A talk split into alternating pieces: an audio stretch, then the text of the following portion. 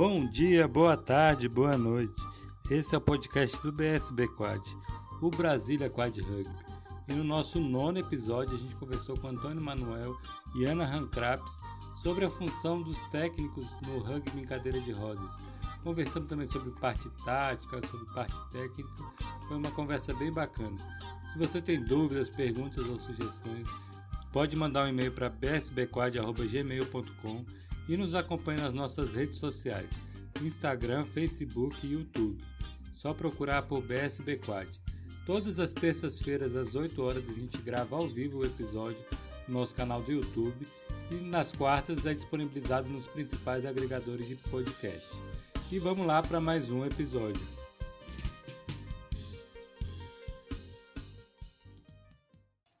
Fala pessoal! Estamos aqui com mais um episódio do podcast do BSB Quad, o Brasília Quad Rugby. E esse é o nono episódio da nossa segunda temporada. E nessa temporada a gente está se dedicando a se aprofundar um pouco mais aí na no rugby cadeira de rodas. A primeira temporada foi um pouco mais sobre as histórias dos times, de algumas pessoas. E nessa temporada a gente já gravou com vários atletas sobre todas as classes é, de meio ponto a três e meio, né? Então foram sete episódios aí com, com o pessoal das classes. E aí agora é, a gente chamou aqui o Antônio Manuel e a Ana Rancraps para falar um pouco da parte técnica, né? Porque os dois são técnicos de, do, do BSB, o Manel é técnico do BSB, a Ana é técnica do, do Gigantes. Então, contar um pouco dessa parte técnica, a gente falar um pouco dos termos técnicos, porque durante muitas lives aí das classes, todo mundo falava de numeração de atleta 1, 2, 3 e 4, falava alguns termos que muita gente ainda não está familiarizada, então é, chamei eles aqui também para a gente conversar um pouco sobre, sobre isso. Queria dar boa noite aí para o Gabriel Feitosa, para o Alexandre Giriato.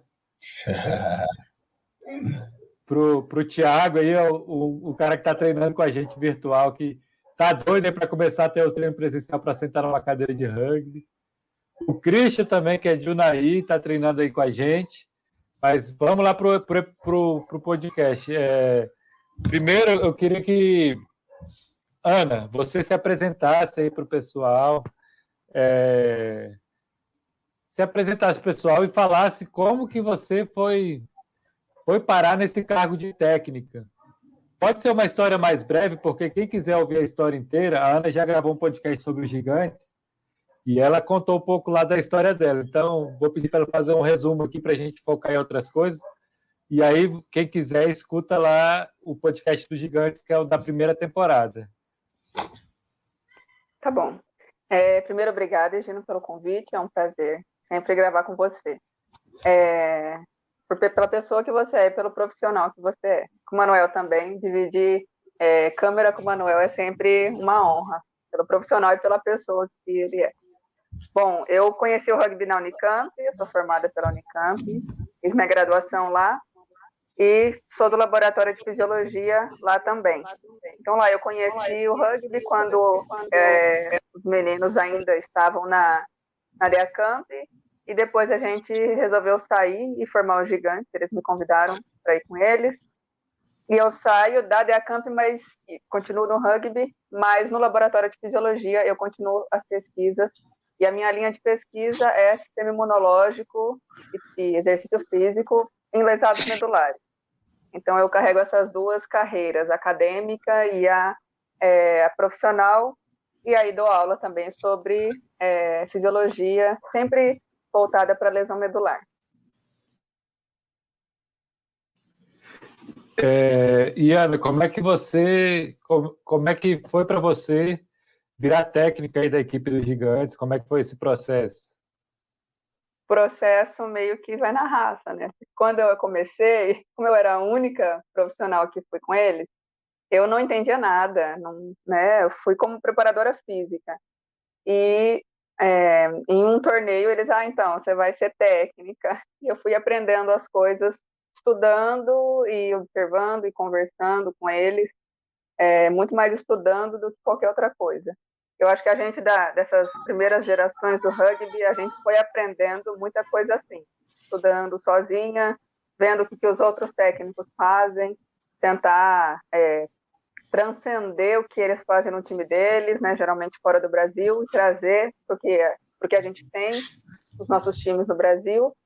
E foi isso, porque não tem muito material né, acessível para estudar. São poucas coisas, não tem um curso, não tem um livro na nossa língua. É depois que saiu o livro do Mateus. Mas é, foi estudando e, e lendo e assistindo o vídeo.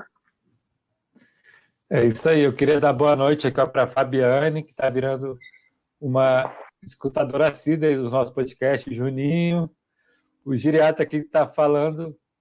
Como que meu para eu falar como meu, meu apelido virou bunda mole? Foi te imitando, o seu bunda mole. o Rodrigo Rodrigues aqui, ó, boa noite, bom revê-los. É, a Michele, que também é uma, uma ouvinte assídua aí do nosso podcast. E o Luciano, que é também outro ouvinte, ouvinte assíduo, que é lá de Curitiba, e ele disse que quer saber, espera saber tudo sobre fisiologia é, do lesado medular. Vai ser difícil no podcast, a gente é. não vai focar muito nisso hoje, mas, mas a gente vai falar brevemente sobre isso, porque o, a gente vai tentar falar um pouco de tudo, e é muita coisa para falar. Manel, você agora se apresenta aí para o pessoal, é, fala aí como é que foi para você começou, quando, como que você começou a ser técnico aí do rugby e como que tem sido essa experiência de técnico para você? É, primeiramente, boa noite a todo mundo, né? Todos que estão aí assistindo e tal, e os que vão assistir ainda, ou que vão ouvir, né? É, agradecer o José pela, pela, pelo convite, né? De participar com a Ana, junto com a Ana aqui também, que é uma né? Companheira aí de longa data aí são foram acho que seis anos aí trabalhando juntos aí, né? E tal, fazendo fazendo um trabalho junto. É, eu acho que a gente teve a oportunidade de aprender muita coisa junto, nós dois e tal, né? Isso, isso tipo só só engrandeceu assim a, o, o nosso trabalho, né? Então tipo a gente nunca teve nenhum problema né? Tipo pessoal ou de embate, alguma coisa, ou de ego entre entre. Eu acho que por isso que funcionou bem. Acho que é, isso é uma coisa legal, assim. É, é, meio difícil de acontecer às vezes, né? É, então, eu tipo conheci o rugby através dos amigos, né? Tipo, eu sou paraplégico, né? E estava fazendo curso de educação física na Católica. É, e era atleta de outra modalidade e tal. E, e acabei, e aí conheci o José e conhecia o Rafael Lucena. E, e, treino, e fazia treino de basquete junto com eles, né, na época e tal. E eles acabaram me chamando para para ajudar eles na parte física, porque o treino deles estava ruim e tal. E eu estava tava ali na faculdade, naquela já aprendendo muita coisa e tal, e estava querendo fazer algo já já já voltado já para essa parte aí.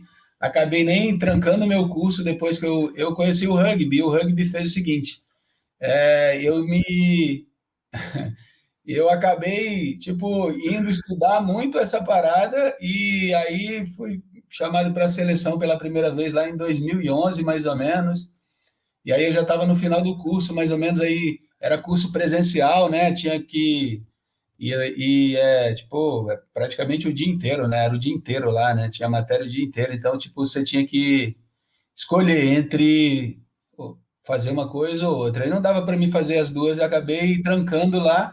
Só que nessa de trancar, eu acabei ficando esse tempo todo e tal. Agora que a gente que a gente saiu e tal, eu pretendo voltar de novo, vou voltar, né? Tenho que tenho que me formar e tal. Falta, falta um semestrezinho só para o negócio, só é só a última a última cartada. Então, tipo, é isso aí. É, é, é, é, assim, a história de vocês acaba que é meio parecida, porque teve que aprender com, com as coisas andando, como a Ana falou, né? Essa primeira geração de técnicos aí é, teve que aprender com as coisas acontecendo, junto com os atletas e tal. E, estudando muito, assim, uma coisa que me chamou muita atenção, vou contar essa história aqui do Manel, é que a gente treinava no, no e a gente treinava uma hora de treino com um treinador que era do basquete em cadeira de rodas, e logo depois do nosso treino tinha esse outro treino com do basquete que o Manel treinava. Foi onde, era onde a gente se encontrava e a gente se, é, a gente já se conhecia, mas foi onde, onde a gente chamou ele para ir treinar com a gente. E esse técnico do basquete, ele não. Ele só botava a gente nas cadeiras e fala: brinca aí, vai brincar com bola. Então a gente ficou um ano praticamente só brincando com bola, ele não dava, não dava nenhum toque para a gente, não falava nada. E aí ele entrou de férias, a gente chamou o Manel para treinar com a gente. E no primeiro dia, o Manel já chegou falando várias coisas, assim, que tinha visto vídeo, que tinha estudado, que tinha não sei o quê. Aí a gente, assim, era eu, Rafa, o Léo, mas o Daniel, algumas pessoas falam, caramba, outra história de técnico aqui. É... O cara já chegou aqui mostrando que está tá preocupado, que está estudando, e foi, foi o que acabou acontecendo. Ele acabou substituindo o técnico do basquete porque mostrou todo esse interesse, o estudo, e que eu acho que vocês dois carregam muito aí durante esse período de, de, de vocês são técnicos, é a questão do, dos estudos de vocês, né? Que vocês estudam muito e mostram para a gente o quanto que vocês estudam. É, então, é, e até só cortando, José, é, com a Ana, é, o que a Ana falou, que não tem material, não tinha material. E na época eu lembro que quando vocês me chamaram, Aí eu falei, putz, eu só tinha visto o Murderball, o vídeo, o filme, o documentário. Eu falei, pô, eu sei o que é o rugby e tal, mas não sei como funciona direito, as regras, como funciona. E aí, vamos atrás de regra e tal. Fui, fui atrás disso tudo e não consegui achar muita coisa, não consegui achar nada, na verdade. E aí, é, eu meio que, eu lembro que na época, a gente bolou um, meio que uma estratégia. Falou bem assim, ó, a primeira coisa que eu observei era que os caras estavam mal sentados nas cadeiras, que não estavam, que, que não tinham preparo físico e que é, precisavam pelo menos desses dois requisitos para seguir em frente. Então, eu precisava treinar essas duas partes deles. Então, a gente precisava melhorar um pouco as cadeiras, o jeito que estava sentando na cadeira, e essa parte física. E aí eu lembro que eu dividi a quadra em três partes. Lembra, José? Que eu lembro, dividi a, a quadra em três partes e falei bem assim, ó, a gente vai fazer o seguinte, a gente vai dividir a quadra em três partes e vai tentar avançar por, por partes da quadra e tal. E foi isso, porque eu tinha visto isso no rugby é, convencional. convencional. Exato. E aí eu ficava fazendo a analogia dessas coisas assim. Até que depois eu fui conhecendo mais gente e tal, no Facebook, e aí mandava e-mail, mandava perguntas se tinha material, se não tinha. Aí um ou outro falava como funcionava, como não funcionava. Ah, aí tem um, um manual aqui, e aí tem uma coisa aqui e outra. Era, foi assim, velho. É. E, e, é bem isso aqui, ó. O, só dar boa noite aqui para o Latrel, da Santa Rugby. É, e o, o, Luciano falou que até hoje tem muito pouco material. É, em português tem pouca coisa, é pouca coisa escrita, ainda mais se for coisa mais aprofundada, assim, sobre questão técnica, técnica tática, etc. Em português você vai achar, acho que nada. Só o que as pessoas mesmo escrevem. Eu sei que o Ana e Manuel fizeram apostilas aí para na época que eles estavam na seleção para os atletas, então se bobear, essa é a única coisa que eu, que eu conheço que tem escrito mais aprofundado sobre técnico e tático, né?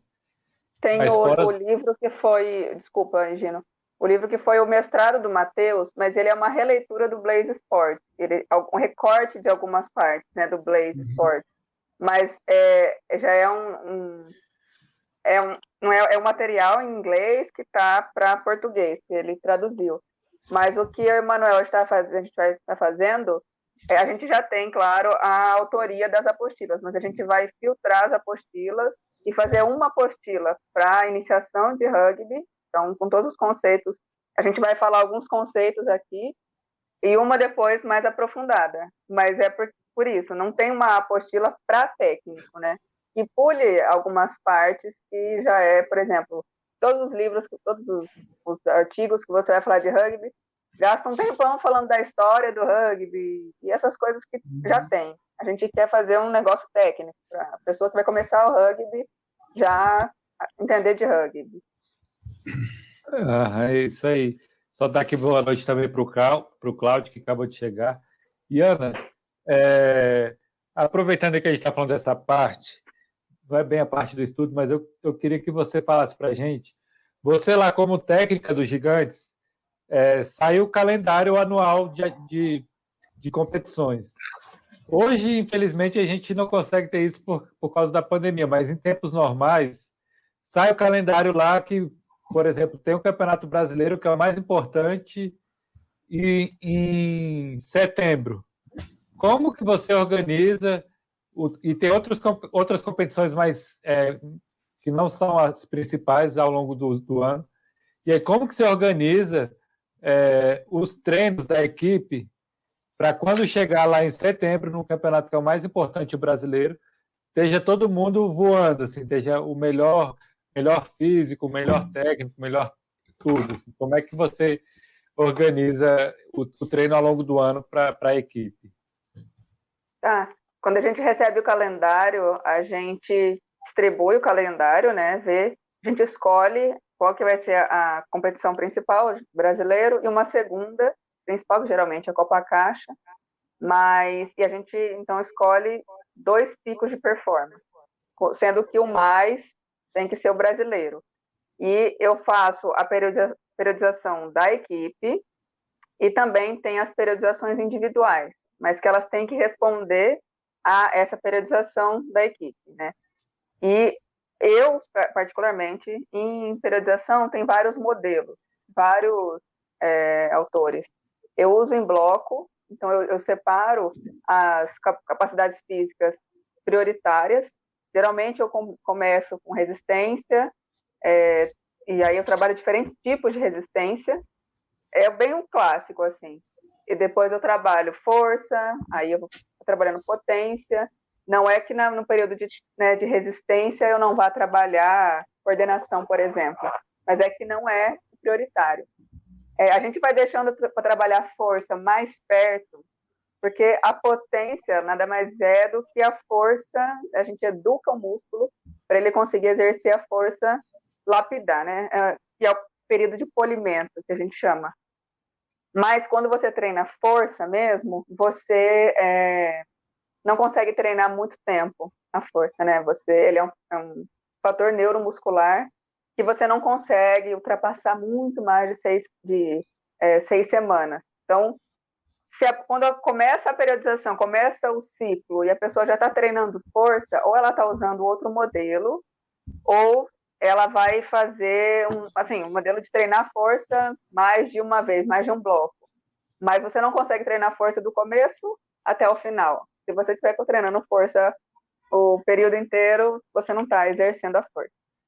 E aí, quando a gente vai treinando, montando para os atletas, a gente vai adequando um pouco mais. E o que, que vai me falar como que eu vou adequar? É quando o atleta ele tem mais perfil de atleta. Parece um negócio besta, mas não é. Então, por exemplo, tem alguns atletas que eu vou dar um, um tipo de treino de força diferente. Então, por exemplo, para você, para né, que eu já montei, para o Hoffman, para o Gil, é, que são atletas de performance, que eu sei que são obedientes, é, eu monto, por exemplo, treino de força excêntrica. Antes de iniciar, é, a, quando entra ali no período de força.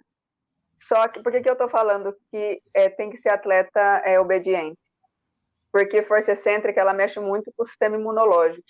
E lesado medular, ele já tem um sistema imunológico limitado, né? Ele é imunodepressivo. E aí o, o treino de força excêntrica, ele dá uma imunossupressão. Então, isso é para falar que as periodizações individuais, elas respeitam a periodização do time, mas elas são individuais, elas são individualizadas. E essa individualidade, ela é individualidade biológica, individualidade da lesão e a individualidade da característica do atleta. E aí a gente vai organizando as capacidades, eu vou organizando as capacidades físicas baseado em fisiologia mesmo. Né? É, Não dá para eu treinar potência antes de treinar força, por exemplo. Uhum. É, a gente treinando aqui, tem muitas, muitas vezes que são, sei lá, vários tempos só treino físico, né? A pessoa fica até, putz, quando que a gente vai jogar um joguinho? Quando que vai ter alguma coisa? Como é que é, como é que é, é só, é assim, de uma forma é, simples, só para o pessoal entender, como é que é essa separação, assim, ó, a gente vai, vai ter o campeonato daqui a seis meses. Então, quanto tempo você é, fica só o físico, aí quanto que mistura técnico com tático, e para quando chegar esse campeonato daqui a seis meses, está todo mundo bem em todos os sentidos. Uhum. É, geralmente no, nas primeiras semanas a gente foca bem no físico, até para você resgatar, né? Se espera que entre uma competição, entre uma periodização e outra, tenha feito o período de é, transição, que não tenha parado, mas é, quando a gente começa a trabalhar com resistência, ela precisa de um volume maior de treino. Então, acaba ocupando uma grande parte da nossa sessão de treino. E aí a gente começa a trabalhar com mais é, questões técnicas, porque não adianta, as questões táticas elas acabam sendo esquecidas, né, nesse período de transição de férias. Então, a gente começa trabalhando a resistência com um volume um pouco maior, quando vai migrando para força, por exemplo, não é um, um, treino tão duradouro. É um treino que é, a, o volume é menor. Então, vai sobrando mais espaço do treino para trabalhar mais técnico, e aí tático, e aí simulação de jogo. Então, é como se fosse como se fossem dois vetores em lados opostos. Enquanto que a, o, o treino físico ocupa, no começo da periodização, um tempo maior da, da sessão, esse físico vai caindo na, no que eu quero dizer na ocupação do tempo total, enquanto que o técnico e o tático vai subindo. É, e aí é uma ciência aí que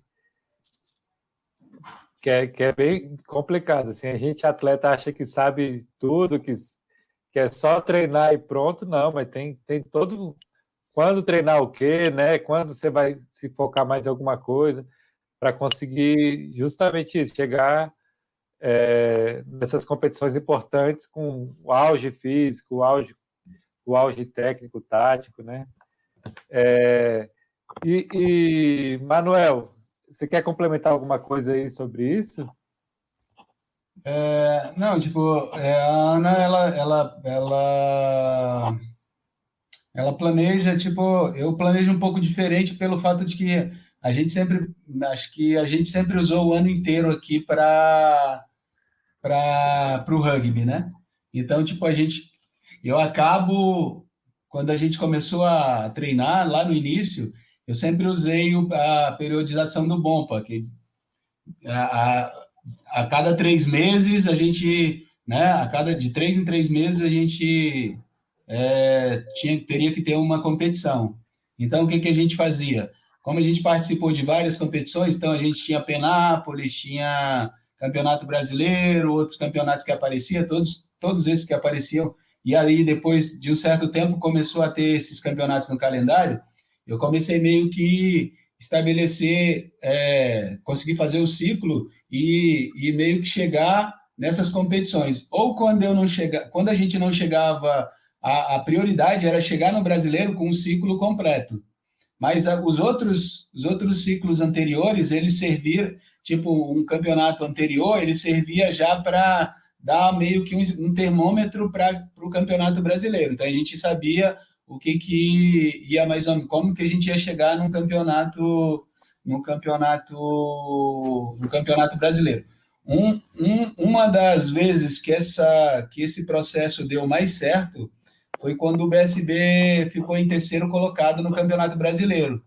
Essa, esse ano, nesse ano, é, realmente, a gente, a gente seguiu o calendário, é, seguiu a, a periodização direitinho, porque eu acho que naquela época estava todo mundo meio pilhado e tal, então o pessoal largava o trabalho para ir treinar, treinava dia de sábado, a gente fazia treino extra para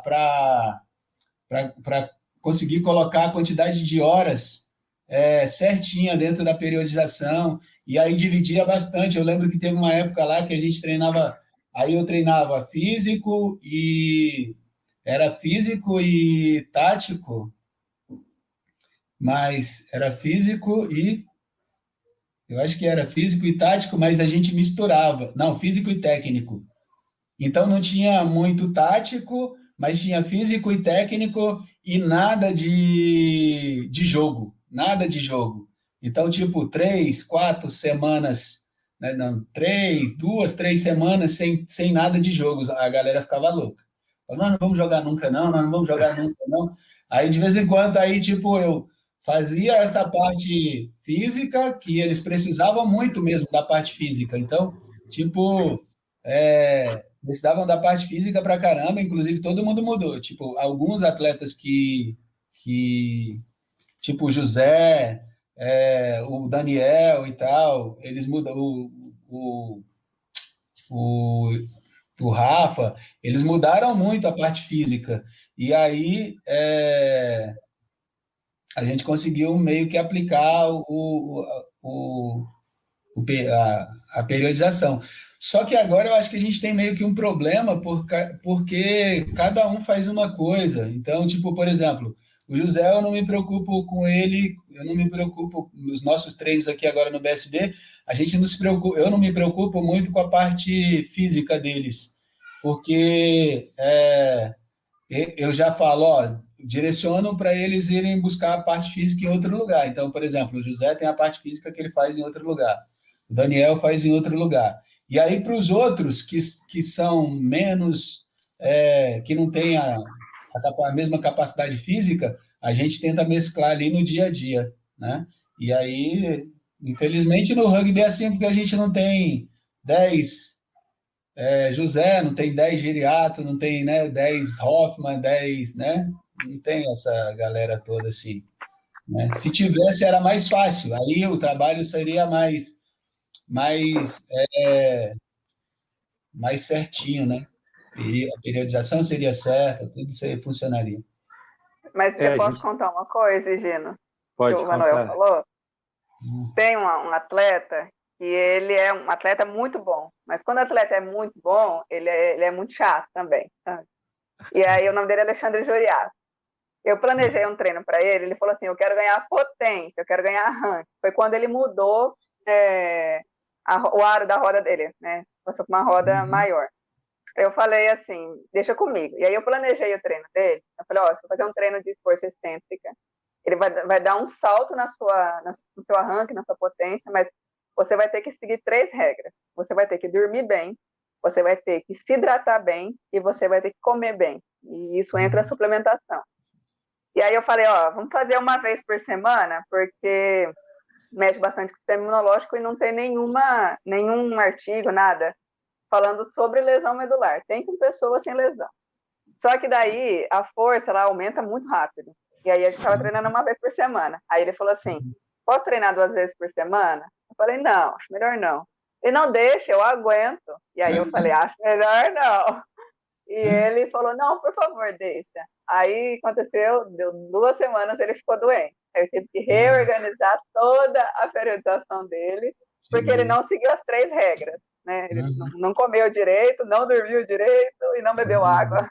E ficou doente. Então, às vezes, Manel, mesmo atleta sendo bom, eles têm que ficar uhum. ativo.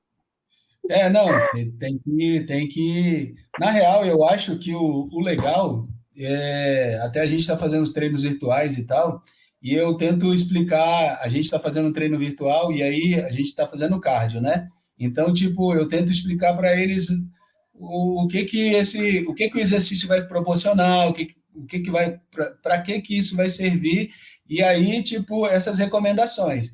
É o, o, ideal é que o atleta ele entenda essa coisa, mas a maioria das vezes o cara não, não acha que vai ganhar o peso ou, ou que vai perder peso ou que vai ganhar força mas não, não segue direitinho, não ouve direitinho que. E não, não percebe também o corpo, porque eu acho que tem que perceber o corpo, você tem que perceber o seu corpo, pra caramba. Tipo, por exemplo, eu, eu, eu, eu acho que o Gil também gosta, ele, ele treina em jejum também, né? Ele gosta de treinar em jejum, né? Gosto. Eu gosto de treinar em jejum. E eu, e eu me sinto bem pra caralho em jejum.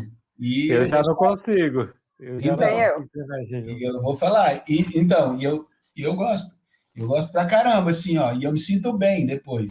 Eu acho que se eu comer e depois for treinar, já não é a mesma coisa do, do, do, do treino, entendeu? E, mas aí, depois do treino, eu sempre vou lá e falo, putz, gastei energia, então tenho que comer e comer a coisa certa e tal. Isso é o, é o ideal, né? Mas é, é isso aí. Ana, e como é que tem sido aí planejar os treinos durante essa pandemia para vocês? Porque não tem perspectiva de competição, não tem nada. E eu, eu uhum. acho que eu, eu acho que os, os, treinos acabam sendo mais para manter, né, do que para qualquer outra coisa, assim. É, é como se parece há um, há um ano fazendo treino de manutenção. Mas, Regina, eu não sei se você lembra quando a gente começou a treinar, e é, eu falei alguns conceitos, tem um deles que é bem, é, é bem novo assim na nossa área, é o conceito de retreinamento. Esse retreinamento acontece quando alguma pessoa, isso é, é independente da ter uma lesão ou não. Geralmente quando a pessoa tem uma lesão que eu quero dizer é lesão medular. Quando a pessoa tem alguma lesão osteoarticular, alguma coisa assim, ela pra, pra, passa pelo processo de reabilitação. Ah, teve uma lesão no ombro tem que fazer reabilitação. É, depois, quando geralmente acontece hoje, é que faz a reabilitação e o médico manda voltar às atividades normais. Mas não é o correto acontecer. Então, esse processo de reabilitação ele é com o fisioterapeuta e vai sendo inserido um processo de retreinamento. E aí é o educador físico que tem que trabalhar. Que é você reeducar o seu corpo e melhorar a performance dele para que ele consiga voltar. É, e reduzir o risco de lesão. Né? Não existe prevenção de lesão, existe reduzir o risco. Se tivesse como pre prevenir lesão, o Kevin Durant não estava lesionado, porque ele tem uma equipe absurda, eles levam a, as máquinas de raio-x para todos os jogos que eles vão. É, e aí o que acontece, esse processo de retreinamento é mais ou menos assim, então me lesiono como um processo de é, proteção, nosso cérebro manda aquela a musculatura toda ao redor ali de onde você se lesionou, travar mesmo para se proteger. O retreinamento é você mostrar para o seu corpo que você consegue melhorar aquilo, né? Você sair dessa cinesiofobia. E aí, com os gigantes, eu decidi trabalhar muito isso quando eu comecei a ver que a gente estava entrando na primeira onda, eu acho que era a Alemanha, já estava voltando com alguns jogos de futebol. E aí era assim, foi um jogo, tinham sete pessoas lesionadas. E aí eu falei, cara, eu vou focar nisso, porque quando eles voltarem, pode ser até que eles não voltem com físico em dia, mas lesionados eles não vão voltar. Então, eu comecei a focar muito em retreinamento. Você lembra que a gente fazia muito treino na cama, cadeia cinética fechada? É, você lembra, é, você lembra que você não tinha mobilidade, estabilidade nenhuma, a sua, a sua, a sua escápula era toda retraída, toda retificada. E aí eu trabalhei bastante isso. Aí a gente chegou a voltar aqui em Campinas a treinar presencial, acho que um mês, e voltou a segunda onda. Aí a gente já tem um dia que a gente faz esses exercícios de, de retreinamento, mas eles foram inseridos em todos os treinos. Mas agora a gente está voltando a treinar com elástico. É meio que é um treino, é chato. Eu sei que é chato. Assim, eu tive uma conversa com eles, eu sei que é chato. É chato para a gente que monta, é chato para quem faz, porque não é um treino muito dinâmico, né? Mas não tem o que fazer, né? Ou eu reclamo, ou eu engulo. Tem uma coisa que eu levo comigo é: se tem o que fazer, calma que vai ter o que fazer. Mas se não tem nada para fazer, então calma que não tem o que fazer. Nessa situação não tem o que a gente fazer, é só treinar e só para se proteger. Então, meu objetivo maior com esses treinos online é que quando eles voltem, eles não se lesionem. É, e, e, tem sido muito importante aqui para a gente fazer esses treinos, porque é o que está mantendo a gente até saúde mental, sabe? De encontrar o pessoal do time. A gente entra um pouco antes, fica batendo um papo ali. E, e Manel, como é que você tem pensado aí os treinos virtuais do BSB nesse tempo? É, então.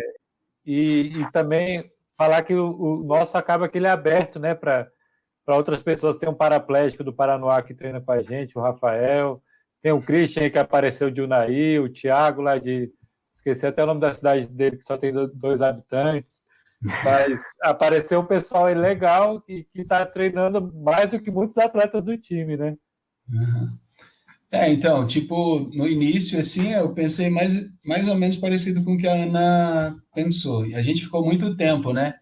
O BSB é o seguinte, a gente, no final do ano, a gente, que a gente nunca para, né? A gente para, tipo, cinco dias e tal, e depois volta. Só que aí o Centro Olímpico foi interditado porque foi estar pintando, reformando, e aí é, a gente ia voltar em janeiro e tal. E aí, em janeiro, não deu certo de voltar, porque ainda não tinham terminado a reforma, aquela coisa toda. E aí a gente acabou que a gente está desde dezembro de 2020, né?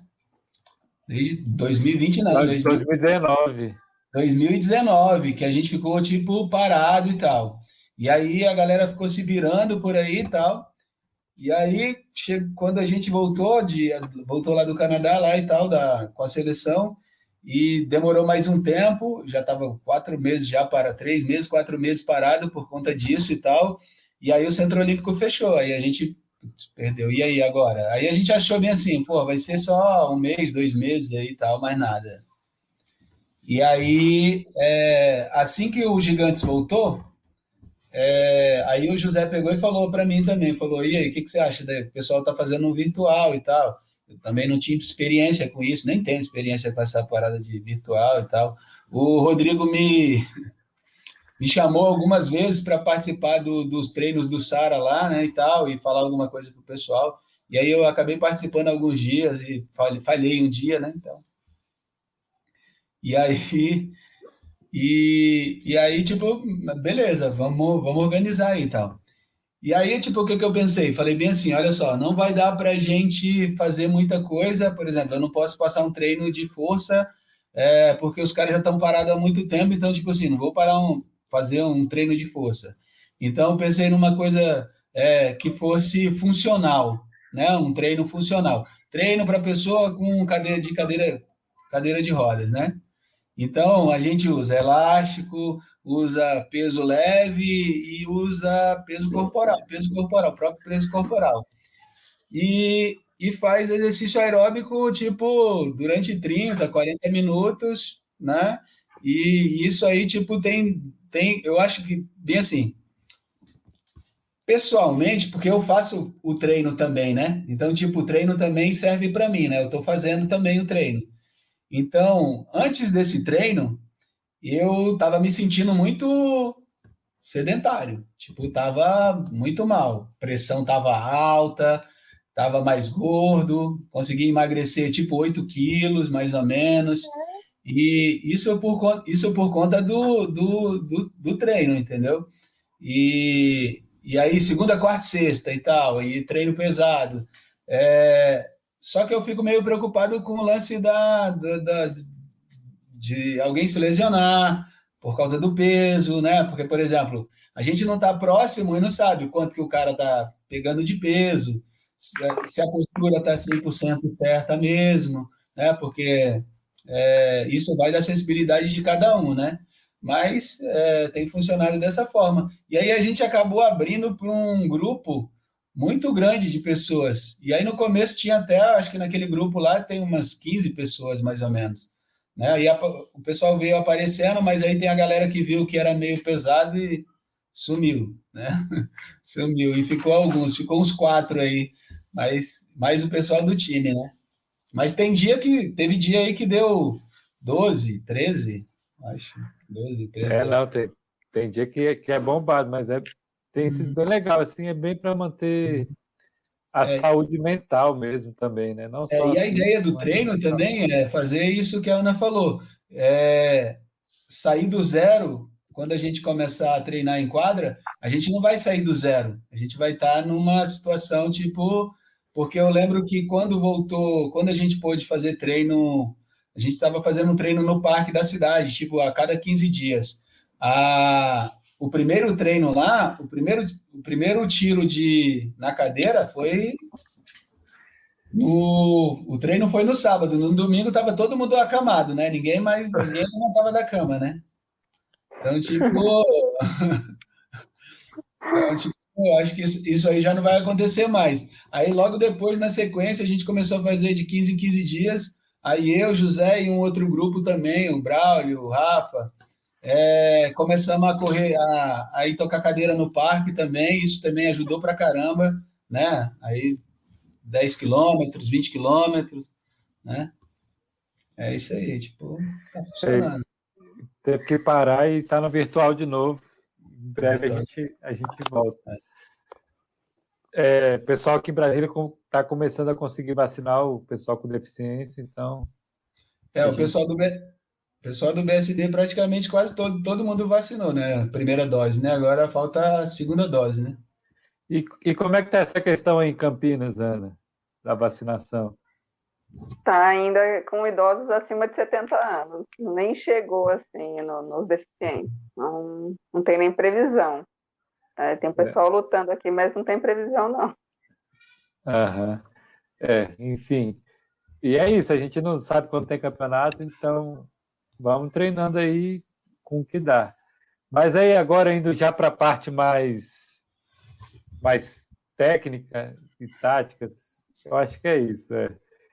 Eu, eu queria conversar com vocês sobre alguns termos aí que os atletas utilizaram durante, durante as lives, falando de cada classe, porque tem muita gente que não conhece o rugby não sabe como é que funciona assim. E eu queria começar com vocês sobre o esquema da numeração dos atletas, né? Porque assim como no basquete, é, no futsal e, e outros e outras é, modalidades, numera os atletas de acordo com a sua função, né? No, eu tenho acompanhado muito a NBA, o número um é o cara que carrega é, geralmente o armador, né? O, o, número dois é o, é o segundo armador, o cinco é o pivô, e, e, por aí vai, né? E no rugby a gente numera os atletas de, de 1 a 4. E aí, Manel, eu queria que você falasse aí pra gente como, como é que é, funciona essa numeração dos atletas e, e para que, que a gente numera os atletas, né? É, então, essa, essa. Geralmente no esporte a gente tem tipo uma, uma espécie de, de, de. Como é que eu vou dizer? De glossário, de. É uma coisa assim, né? Para para ficar um pouco mais fácil, para você usar uma, uma terminologia mais fácil para reconhecer, ou então até para dar uma orientação. Então, por exemplo, se no intervalo ali de jogo ali eu tiver que fazer outra coisa, é, escrever o nome do cara e tal, isso aí vai levar mais tempo do que se eu colocar jogador número um, fulano vai ser um, dois, três, cada um vai saber é, ali qual o que vai fazer, o que não vai fazer. Fica mais fácil para a gente fazer essa fazer essa orientação. Também é para isso. E aí como é que fiz? Faz, eles fizeram uma faz uma escala, né? E nessa escala ela é por, no caso do rugby, é pela é, pela escala tipo de habilidade, né? Jogador número um é geralmente o cara mais habilidoso, né? Então, o cara mais habilidoso é o cara que tem é, o melhor passe, o cara mais rápido, né, o mais veloz do time geralmente é o jogador 3 e 3, 3,5 ali do time. Então, esse é o jogador número 1 na, no rugby de cadeira de rodas, né? É, isso daí é pela, aliás, isso é, a, é por classe funcional, no caso. E aí, geralmente, o jogador número 2, é, o 2,5 e o 2, o jogador 2,5 ou 3 até, pode ser o jogador número, pode ser o jogador número 3 né? aliás, jogador número dois, que é o segundo cara mais habilidoso do, do time. É o cara que tem o segundo melhor passe, é o cara que consegue conduzir a bola também, e é o cara que tem a segunda melhor velocidade ali do time. Isso, né? Num, num time ideal, né? E aí o terceiro, tipo, a, a jogador número 3 é o, é o cara que tem a consegue é, receber bola, consegue conduzir bola, não tão bem quanto o jogador número 2, mas também consegue conduzir, e é, também tem uma velocidade média também, tal, também tem um passe é, adequado. E o jogador número 4, geralmente, é o jogador que tem a menor velocidade, que tem a menor mobilidade, e que as, consegue fazer passe. Hoje a gente já sabe que consegue fazer passe e tal. E, e é o menos é o menos é o mais comprometido é, é funcionalmente. Funcionalmente, exatamente. Isso é tipo é, funcionalmente, né, no, no caso. Só que a gente pode também inverter isso daí para habilidade, né? Então, por exemplo, eu tenho um time em que eu não tenho um jogador 3,5 e um 3, e eu posso e eu posso usar um jogador número 2 como meu jogador número 1. Um, ali, né? Que é o cara mais habilidoso que eu tenho ali. Então, esse cara vai ser o jogador número 1. Um.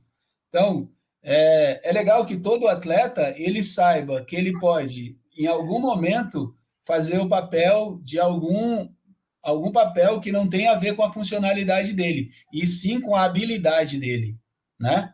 Então, tipo, bem assim, o José, por exemplo, é um exemplo do BSB, o José é o seguinte, a gente não tinha um jogador aqui é, 3.0 e para conduzir bola, e aí o José é o jogador número 2, é, um jogador 2.0, que seria um, um, um jogador é, ou um 3 ou um 2, no caso, dependendo da funcionalidade dele e tal. Mas aí no nosso time ele era sempre ele sempre foi o 1 um do, do time, pelo fato da, da, de conduzir, conseguir conduzir bem a bola, de conduzir, ter um passe bom, né? Treinou para que essa habilidade ela, ela, ela aumentasse. Então, tipo, ele conseguiu fazer essa essa essa funcionalidade. Então, tipo, essa numeração, às vezes eu vejo que tem gente que meio que se perde nisso, né? E na hora de você montar o time de rugby, como, como você não vai ter a, é, tipo, vou escolher o jogador número um, o jogador número dois e vai ficar tudo ali bonitinho, não vai acontecer, entendeu? Então, tipo, você tem que treinar os seus atletas para que eles desenvolvam essas capacidades, né? Porque, por exemplo, eu posso até colocar um jogador um, um, um meio ponto como sendo o meu jogador número um ali do time, ou dois, entendeu? Um cara que, de, que vai conduzir a bola, dependendo do tipo de, de, de, de, situação que eu enfrentar, né? Então, tipo, isso eu vou poder fazer. E aí o entendimento disso pelo atleta é importante para caramba, porque imagina, se eu chego e falo bem assim para o atleta, ó, ele tem grau de funcionalidade, ele é ele é um, um, um meio ponto. E aí eu vou e falo para ele bem assim lá numa, numa informação, falo, ó, você vai fazer o, o, número um aqui, ó. A gente vai inverter, o José era o um, mas você que vai fazer o um. Isso é uma orientação tática para a hora do jogo, para ludibriar o adversário. Então, de repente, o adversário vai achar que é o José que é o um e eu estou colocando o um sendo outra, outro adversário. É, o basquete ele usa isso também, entendeu? Usa isso. Quando está muito marcado, você tem que fazer algumas mudanças para o adversário ficar meio que na dúvida. Será quem que é quem que é um dessa jogada e tal? Então, resumindo, Mané, a gente leva em, considerações, em consideração três coisas: a classificação funcional, a habilidade e a estratégia do técnico. Então, Exatamente. o atleta ele não, ele não pode considerar só um pilar. Ah, eu estou um ponto baixo, então eu não tenho que saber que essas quatro funções, um, dois, três, quatro, elas vão ter funções mesmo diferentes, elas vão ter é, roteiros diferentes na defesa, no ataque e na transição. E às vezes você tem um atleta que tem uma classificação muito alta e tem alguma deficiência, uma habilidade. E aí você, a gente vai organizar essas quatro funções de acordo com isso. Então são três coisas que a gente sempre leva em consideração: o que a gente quer fazer naquele momento do jogo, qual é a classificação funcional e qual é a habilidade. Então, por exemplo, o atleta 2, ele geralmente é o cara que consegue fazer a transição muito rápido. É o cara. Então você já fala para ele, você vai ser o 2, você vai fazer a transição muito rápido. Aí, quando o cara acaba perdendo essa habilidade, a gente tem que ou fazer troca, ou, no caso do Higino, por exemplo, a gastrite vem a ser aqui em cima, que você fala para ele, faz a transição, Higino, e ele passa do lado da transição e olhando sei lá para onde. E, mas isso a gente está brincando, mas é uma coisa que a gente leva em consideração. Se o cara que é o 2 não está conseguindo fazer a função do 2, ou a gente vai ter que trocar, ou a gente vai ter que puxar o cabelo, Então berra, né, Gino? Às vezes o berra funcionava. Ou a, gente, ou a gente vai ter que. Ou então a gente olha para o banco aí e fala, não, vai ter mesmo. É. Vai do jeito que tá. Vai, vai do jeito que tá. Porque é importante entender, teve um, teve um torneio que o Gigante jogou com quatro atletas 2.0. Todo mundo tinha a mesma classificação funcional. E aí é uma uhum. ideia muito, muito burra de achar que ah, todo mundo consegue fazer tudo, todo mundo pode ser tudo. E aí uhum. é, é um precipício para bagunça. Da, nesses quatro, cada um tem uma habilidade diferente. E aí eu determinei: você vai ser o um, você vai ser o dois, você vai ser o três, você vai ser o quatro e a coisa uhum. saiu organizada. Uhum. Mas lembra, Ana, a gente usou isso aí muito na seleção B. A gente usou isso na seleção B. A gente, a gente determinava isso para cada um. Falava, ó, é, ah. a gente jogava com 3-2, por exemplo, às vezes, e aí falava, ó, você vai ser o 1. Aí a gente olhava meio que a, cara, a, cara, a característica de cada um. Tipo, tinha um 2.0, que era mais ataque, mais veloz e tal, e tinha um outro cara que era defendia melhor. E aí a gente falava, ó, ah. então vai ser o 3 e você vai ser o 4. Isso a gente até chegou a usar, acho que também um, um tempo na, na seleção A, bem no início, quando, quando a gente quando tinha o Marcílio, o Daniel, o José, o Hoffman e tal, a gente usou isso alguma, o Denis, a gente usou isso algumas vezes, falar, ó, você vai fazer uma o, o, 1, o 2, o 3 e tal. Mas... Os atletas não sabem, Mané, mas a gente tinha um dossiê deles. E uhum. essas que... tudo isso estava lá, até questões psicológicas mesmo. Por exemplo, uhum. atleta que era muito desatento, a gente não colocava para puxar a transição, por exemplo. Uhum. Atleta que perdia muito a atenção. Porque se uhum. ele era o responsável por começar a transição e ele perdia, ele colocava em risco tudo. Então a gente fazia um dossiê de vocês, Virginia. Uhum.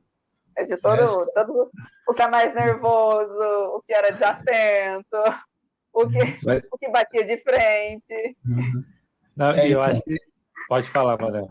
Então, e aí, é, é, é, só fortalecendo já o que a Ana falou, a importância dessa parada, tipo, para gente que é técnico, a gente tem essa noção disso, disso bem, e outra, é, bem bem estruturada na nossa cabeça, até para a gente montar nossas, as nossas estratégias e tal, e saber como trabalhar no dia a dia. Mas isso é mais é muito importante que o atleta saiba disso tanto quanto a gente, porque isso vai facilitar o trabalho e facilita o nosso trabalho e facilita o trabalho dele também.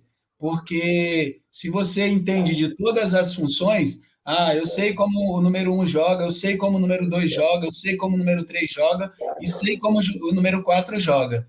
Se eu sei disso, fica muito mais fácil de eu analisar o meu adversário, fica mais, mais fácil de eu, de eu fazer as minhas transições defensivas e de ataque, porque eu consigo fazer essas leituras. Então, tipo, eu consigo ver lá quem é o um do outro lado, quem é o dois. Eu lembro que várias vezes a gente na beira da, da quadra, chega o atleta e pergunta para gente: quem é o um deles lá?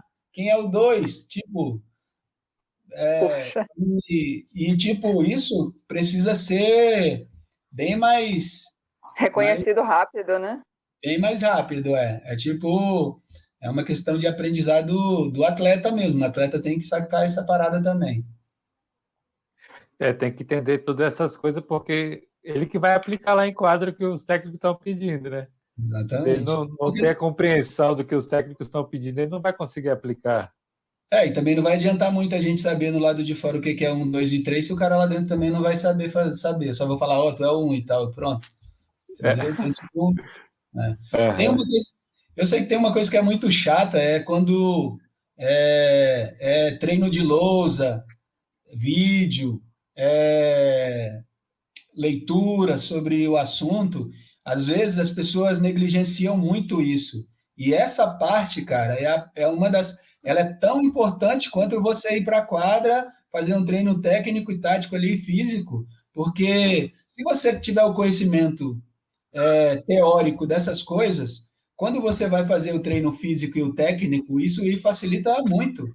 Facilita muito, porque você não vai gastar energia à toa, entendeu? Eu vejo muito atleta correndo na, na quadra igual doido. E não precisa fazer isso, entendeu? Não precisa. é, correr igual doido na quadra. Tem funções que você vai fazer que você vai falar bem assim, ó, cara, roda só nessa faixa, né? Ou é, sua função vai, é, se tiver tudo certinho e tudo combinado, cada um vai, a gente vai dividir a quadra em vários, em quatro partes, por exemplo, e cada um vai conseguir rodar é, naquela parte ali, diminuir a quantidade de, de, de, de, volume de quadra que você vai, você vai, vai correr. O que vai determinar que você é bom atleta não é se você fez uma maratona dentro da quadra, né?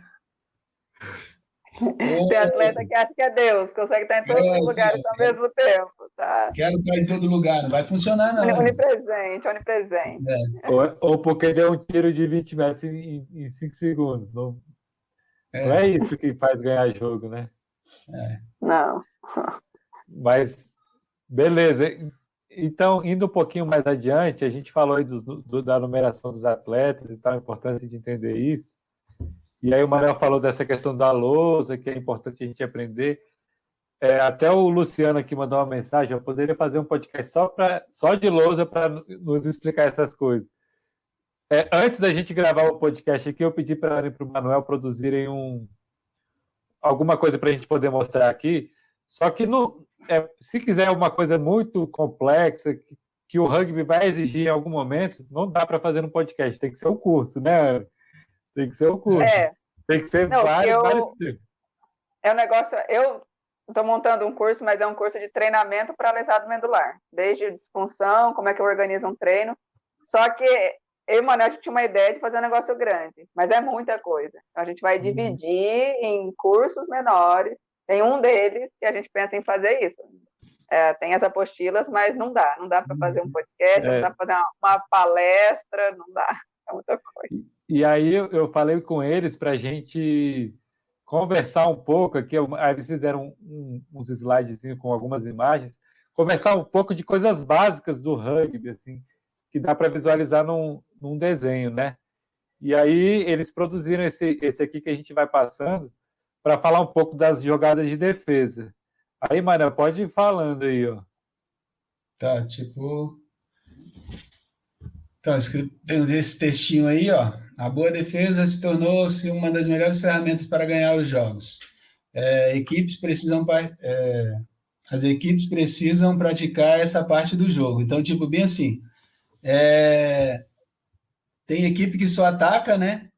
E não se preocupa com a defesa, né? Mas a defesa é uma das partes mais importantes do, do, do rugby, assim, ó, né? Tipo, na hora que você na hora que você vai elaborar, tipo, vamos supor, você estuda um time ali e tal, e aí você vai ver a capacidade física e técnica do time adversário, você tem que traçar uma, uma estratégia ali, não é a tática, né? Tática é uma coisa e estratégia é outra. Então você vai ter que montar uma estratégia para ganhar daquele time ali. E aí, baseado nisso, tem algumas coisas que você pode usar, né, na defesa e no ataque, para barrar aquele time ali. É, às vezes, assim, ó, eu acho que o, o técnico ele precisa, ele precisa, ele precisa ler muito, entender muito, até de outros esportes, porque esporte no final é a maioria tipo é quase tudo igual, entendeu? Tudo tem, tem um objetivo que é de pontuar ou de fazer gol ou de, né? E, e aí tem as estratégias e tal, e aí acaba sendo praticamente a mesma a mesma a mesma vibe do, do rugby em cadeira de rodas, do basquete ou de qualquer outra outro esporte aí. Eu, eu gosto de pensar assim. Quando eu estava na faculdade, inclusive, tinha um professor lá que era de treinamento de futebol, que ele pegava e falava para a gente bem assim, ó, o bom técnico é aquele que usa, consegue usar algumas outras modalidades e algumas surpresas de outras modalidades ou tipos de treinamento de outras modalidades na na tua modalidade. Tu consegue incorporar aquilo ali de forma que você pegue os adversários de, de surpresa. O Bernardinho faz isso, outros técnicos aí já fizeram esses, essas, esses experimentos e que funcionaram. Tem o pessoal da natação faz muito isso, certo? Aí, olha só, de defesa. uma das defesas básicas, assim, ó, de, do, do, do rugby é a defesa na chave, né? Defesa na chave, assim, a gente tem essa. Eu, eu é, coloquei o básico aqui, que é jogador número 1, um, jogador número, número 3, jogador número 4, e um jogador do lado de fora aqui no diagrama 1, que é o chaser, que a gente chama de chaser, né? Que é o cara que defende ali a frente da chave. Tranquilo? Então, tipo, e aí, nesse diagrama número 1, a gente pode chamar esse esse chaser aí, ó, que ele anda, ele, ele protege os dois lados. Se a bola vai para o lado do jogador número 3, ele protege. Se a bola vai para do lado do jogador número 4, ele protege, certo? E aí esse aqui a gente chama ele de chaser ativo, porque ele consegue proteger os dois lados. Ele é um chaser mais, ele é um cara com uma velocidade um pouco maior, ó. É o jogador número 2, o jogador número 1, um, geralmente é o jogador que vai defender também ali dentro da, da área, da área, daquele espaço do meio ali, ó, ele vai conseguir ter mais mobilidade ali no meio. Então, se a bola muda para um lado, ele vai conseguir ter a agilidade de fazer essa troca muito rápida. Então, tipo, por isso o jogador número um ele está no meio e o jogador número dois ele está do lado de fora. Poderia acontecer o contrário também. Poderia ser o jogador número dois do lado de dentro e o chaser ser o jogador número um também, certo? O jogador 3 e o jogador 4 sempre são os caras que protegem o cone. O jogador número 4 é um, pode ser um jogador meio ponto, então ele vai proteger o cone ali, um lado da, da do cone. O jogador número 3, ele é um cara que tem um pouco mais de mobilidade, ele consegue defender um pouco mais. Então, o lado mais forte, geralmente, é o lado do, do jogador número 3. O, jogador, o, o lado mais fraco é o, é o lado, é claro que é o lado do jogador número 4. Só que o lado do jogador número 4, ele tem uma grade, né? Então, o jogador número 4 que defende na chave, ele tem que saber se posicionar muito bem para ele usar o tamanho da cadeira dele, porque geralmente a cadeira de, de defesa é um pouco maior do que a cadeira de, de ataque, pelo fato da grade, da grade de ter aquela grade, né? E dependendo do tamanho do jogador, por exemplo, a cadeira ainda fica maior ainda. Então, tipo, é, outra especificidade que também pode, pode ser falado lá na frente pelo seu técnico, alguma coisa desse tipo, certo? E aqui no caso do diagrama 2, a gente colocou um chaser ativo, é, passivo, que é o jogador número 4, que vai proteger, ó, o lado, ele está protegendo o lado mais fraco ali, ó, o jogador número 3 e o número 4, eles estão do mesmo lado. Então, o que, que vai acontecer? Aquele lado ali, agora, ele se torna o lado mais forte pelo fato da desses jogadores eles ficarem mais é, imóvel, né? Enquanto o jogador número um e o jogador número dois vão conseguir cobrir mais área ali dentro da chave é, e poder sair e voltar com, com tranquilidade. Então, ter muito mais mobilidade. Isso daqui é uma visão bem básica dessas defesas, mas existem outros modelos que, que vocês podem, que a gente pode, pode usar. Mas essa é a mais básica de todas. É, se existem maneiras infinitas de defender a chave, né? Porque são, são muitos. Cada hora a gente vê uma coisa diferente. Que tem a ver com o seu time também, com aquelas três, aquelas três, os três pontos, a sua classificação funcional, sua habilidade e outras questões, né? Por exemplo, física, é, é. psicológica. Olha só, eu, eu acho que tipo a nossa experiência, por exemplo, na seleção brasileira, é, no começo, quando, quando a gente entrou, a gente falava que a gente não conseguia defender muito, muito na chave, a gente não conseguia defender na chave. É, era um problema que a gente tinha. E, e eu lembro que a gente foi para para duas dois treinamentos, na dois torneios, né, e treinamento na Alemanha, e a gente treinou muito com os caras lá e, e a gente melhorou muito. Mas a gente melhorou muito por causa do entrosamento. Eu acho que o entrosamento, o entrosamento na chave, ele é importante para caramba. É, é, quando a gente vai defender na chave, cada um ali tem que saber o seu papel e às vezes é, a transição ela tem que ser um pouco bem mais rápida, tipo porque quando você está defendendo, logo que você leva o gol, que pode ser inevitável, né? É, você consiga você tem que fazer uma transição boa. Então, esses posicionamentos aqui, por exemplo, do diagrama 2, ó, o 4 está do lado de fora. Se ele levar o gol, ele já está numa posição de fazer um trenzinho já. Entendeu? se, se o jogador número um aqui, ó, no diagrama número um, se a gente levar, se ele levar um gol aqui, ó, o jogador número um, o jogador número um já pode fazer uma, um lançamento para o dois e a bola passar por cima da, do ataque, da defesa. O, Japão, o Japão gosta dessa aí. O né? Japão gosta muito dessa jogada, entendeu? Então, tipo, e olha só, e isso daqui, ó, cara, é uma coisa básica, porque isso daqui, esse diagrama, a gente tira, eu tirei ele do do manual Blazer, que é um manual americano aí de 2004, se eu não me engano, e e aí isso é o básico, entendeu? Então, tipo, bem assim, ó, tem várias coisas que não foram usadas desse, desse básico aqui. Então, tipo, se você analisar os, os movimentos dos times que jogam, é, que estão ali no top 5 e tal, eles vão usar mais, mais ou menos isso daqui com alguma habilidade a mais, ou troca, porque é, é, a funcionalidade dos caras às vezes é melhor, a treinabilidade também também está um pouco acima do, dos outros times e tal, e aí facilita o trabalho deles, né? E aí, Manuel, ó, o técnico do Japão é o técnico, é o autor do Blaze, Blaze Sport. Isso, é um dos, e é ele um foi escrito há 20, quase 20 anos atrás, e o cara ainda usa os fundamentos que ele escreveu, que ele tipo, deu para o mundo, então, leiam, aprendam, mas ele ainda consegue usar tão bem, tá lá, uhum. galera sofrendo. É, então, e essas coisas assim também, olha só, tipo, assim como no basquete e no futebol, tem algumas, alguns prece... alguns tipos de jogadas que elas não foram inventadas, tipo, ah, foi esse técnico que inventou, e é tipo, o técnico, cada jogo ele inventa um, um sistema.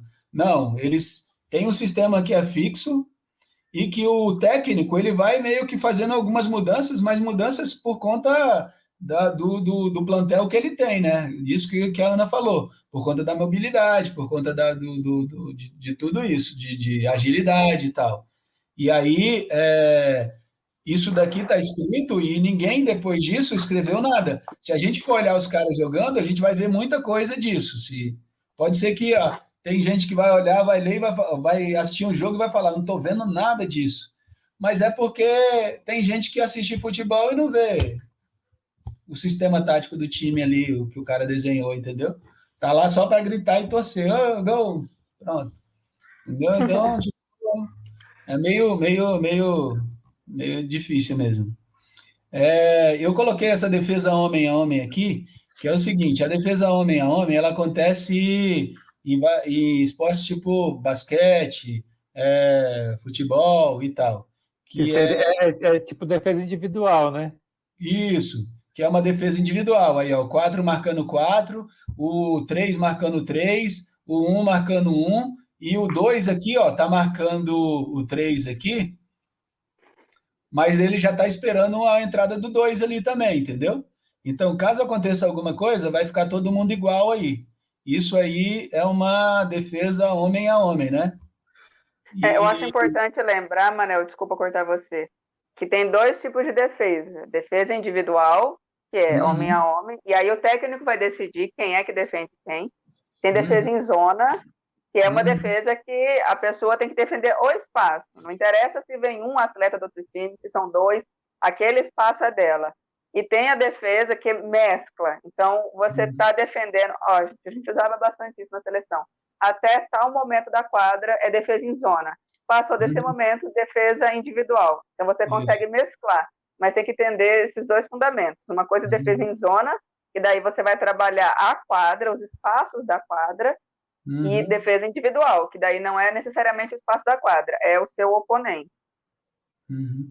É, ó, nesse caso aqui, tipo desse desenho, você pode até achar, por exemplo, você pode fazer o seguinte, pode achar bem assim, ó, ah, o meu jogador número 4, ele consegue parar o jogador número 4 adversário e o meu jogador número um também consegue parar o jogador número um do outro lado. Aí você pode igualar, mas vai ter algum, alguma situação de jogo contra algum outro time que você não vai conseguir colocar essa situação e você vai ter que usar alguma uma situação diferente, né, do jogo, né? Tipo de ah, eu vou fazer um, uma espécie, vou fazer um mismatch de, de habilidade. Vou pegar o meu jogador número 2, que é muito habilidoso, e vou fazer ele marcar o jogador número 1. Um. Aí eu tenho uma vantagem sobre isso. Porque, tipo, o meu jogador número 1, um, que é tão habilidoso, vai ficar livre para fazer mais coisas, e o meu 2, que também é muito habilidoso, vai marcar o 1 um do adversário oposto. Isso aí é, é uma situação que, que muito técnico usa e que né, a gente tem que fazer bastante, né? É o bismatch, a gente inclusive fala daqui a pouco o que é o bismatch aí para quem não sabe. Uhum, é, tem na sequência aí. Uhum. É, então, duplo duplo. É tipo uma defesa dupla, né? Tipo, jogador número um e jogador número é, quatro é, dobrando no jogador número um. E jogador número dois, jogador número três, dobrando no jogador número três. Só que olha só, o posicionamento ele é muito importante esse posicionamento na quadra. Tipo, não adianta eu fazer um duplo-duplo longe dessa situação que está desenhado aqui. Porque qual é o objetivo? Qual é o objetivo dessa situação aqui? Ó? O objetivo dessa situação é saber que a bola vai entrar em jogo e quando a bola entrar em jogo, vai ficar 4 contra 4. Não é isso? Qual é a ideia aqui desse duplo-duplo? A ideia desse duplo-duplo é que a bola entre no jogador número 4 quem é o jogador mais. É, quem é o jogador que tem menos velocidade, menos habilidade com a bola, né? É, é o jogador número 4. Então a gente quer que a bola, quando a gente faz essa jogada, a gente quer que a bola vá para o jogador número 4. O objetivo da jogada é a bola ir para o jogador número 4, certo? Esse posicionamento que a. É, que o, os quadradinhos aqui estão, aqui, ó, fazendo duplo-duplo, eles estão criando um corredor onde a bola, por onde a bola deve passar.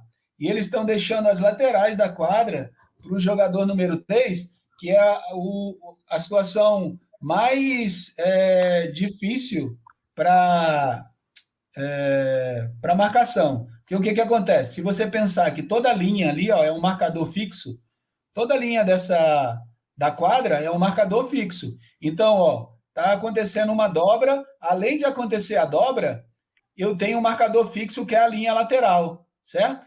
Então, quando eu sair, quando um desses jogadores sair para atacar o jogador número 4 e sair para atacar o jogador número 2, quando eles colocarem a bola em jogo, eu tenho a linha, certo? Que vai continuar marcando fixo e tem um outro marcador individual em cima dele ali. A ideia é isso.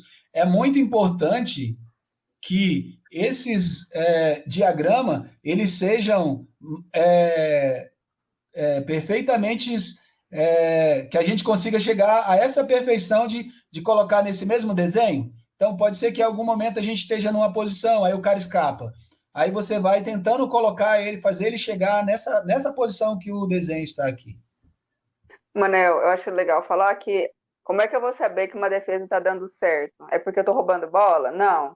Eu sei que uma, uma defesa está boa por dois pontos. A bola está indo em quem a gente planejou que ela vá. Então, no caso desse diagrama, o jogador número 4.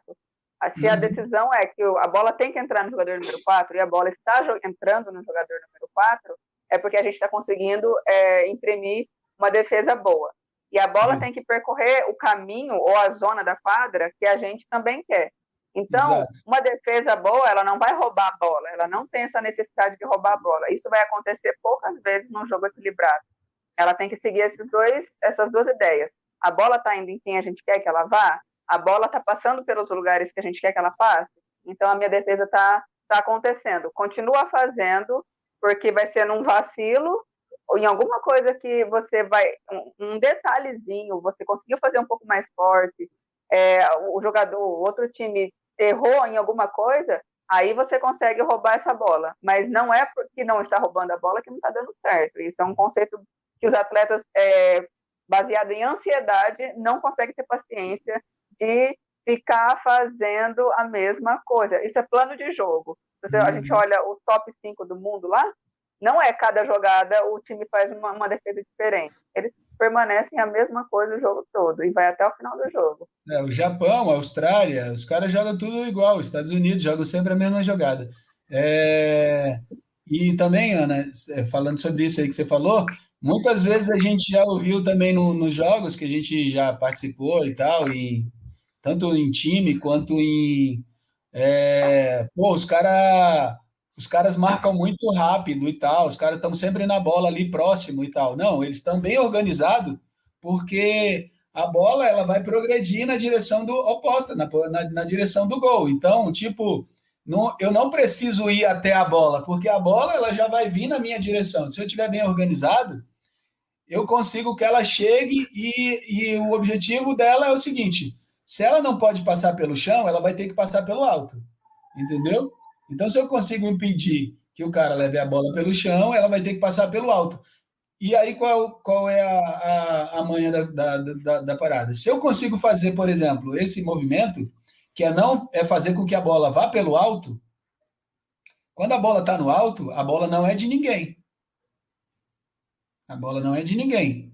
A não ser que o cara sente o passe e o outro, até que ele recupere a bola, que haja a recepção da bola, Aí sim, a bola é dele. Mas a partir do momento que eu faço o cara soltar a bola, é, a bola não é de ninguém. Então, por exemplo, eu posso fazer o cara soltar a bola e ele fazer um passe para frente, eu defender bem quem vai receber, a recepção da bola, a bola vai para fora e eu recupero essa bola para mim. Esse é o objetivo. Eu acho que muitas vezes os times mais é, afoito ou menos experientes, eles tendem muito a querer pegar, tomar a bola mesmo e não usar essas, essas estratégias de, de, de forçar a posse da bola vir para o seu pela regra. Entendeu? Aham, aí agora a defesa T aí, Manel. É, então, a, essa defesa T é o seguinte: geralmente o T ele é usado, tem aqui no Brasil a gente usa muito, né? Usa T assim, usa T invertido e tal. Mas o básico aqui do T para usar é quando você você coloca um jogador número 4 para cobrar.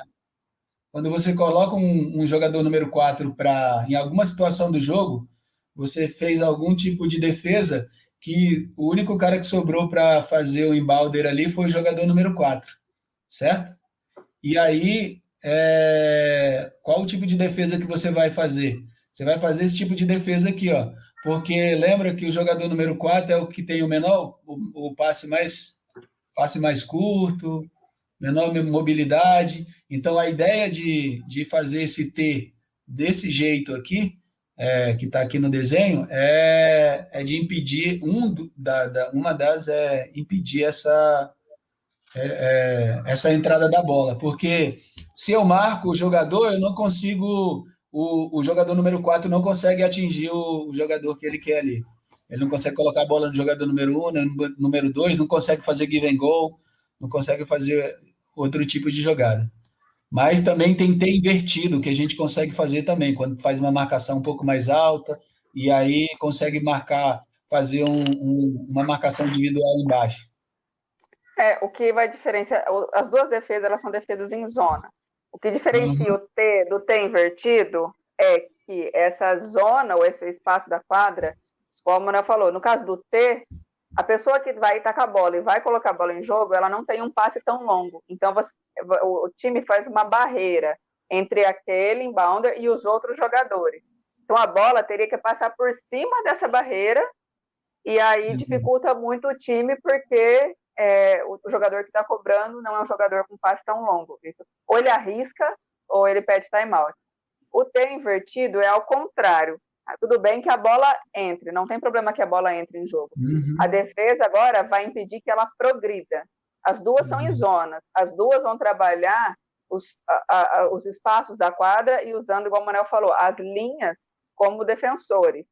Uma faz a barreira para na hora de entrar a bola. Então, uma impede que a bola entre em jogo, outra não tem problema que a bola entra, mas a bola, a gente vai ocupar os espaços para que a bola fique ali percorrendo o mesmo o espaço que a gente quer e ela não consiga progredir. Mas as duas são defesas em zona, diferente daquela homem a homem que o Manuel explicou no começo. Só para conceituar.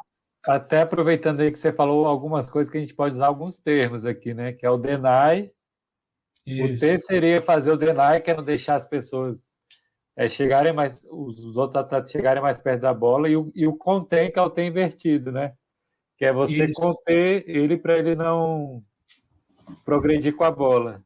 É, então, esse termo aí, se eu não me engano, se eu conseguir ler direito lá e tal, mas esse termo aí, o deny, ele é usado exatamente nessa situação, ele não é usado em outras situações.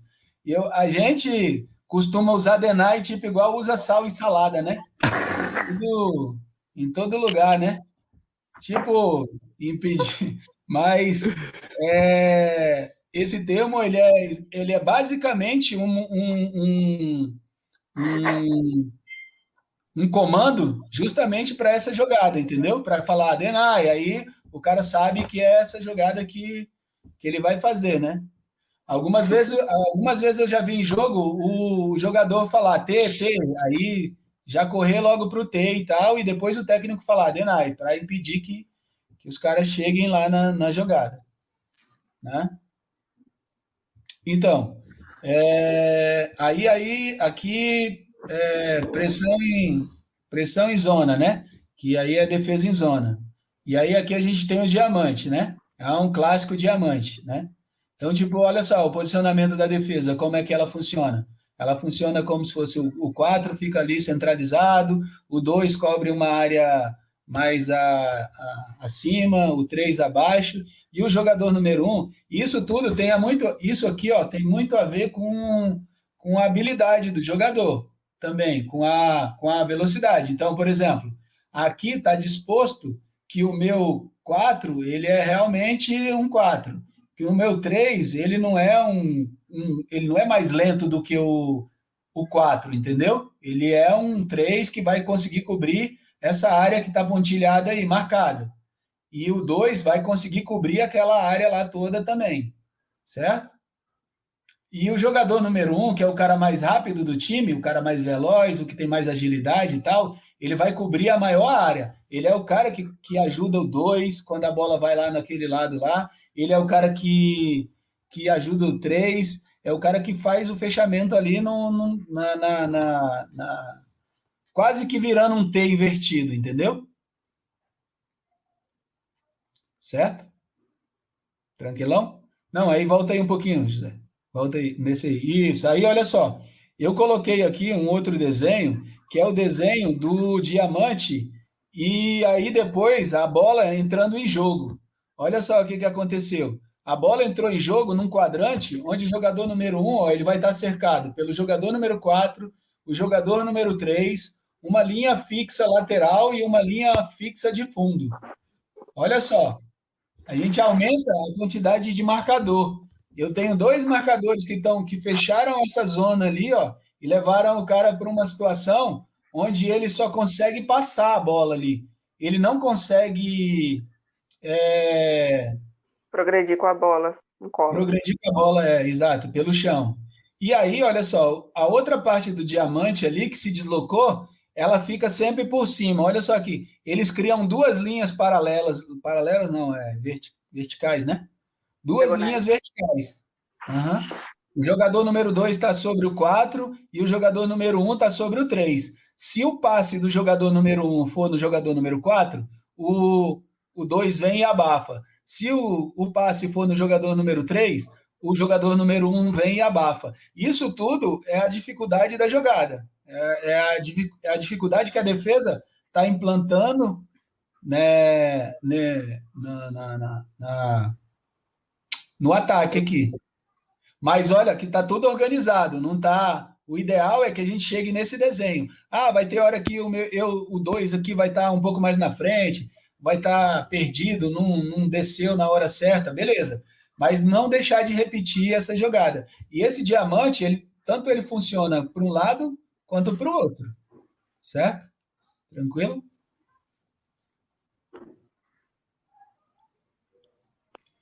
O Y é a mesma coisa também, ó. Ele, ele, ele guarda uma zona bem maior de, de proteção, que é aquela zona um pouco mais baixa lá a ideia dessa jogada aqui, ó, é, por exemplo, entre o 4 e o 3 vai ter alguém ali, um jogador ali. Então, essa bola, ela não vai entrar no jogador número 1, que está provavelmente preso entre o, o jogador 3 e o 4 ali.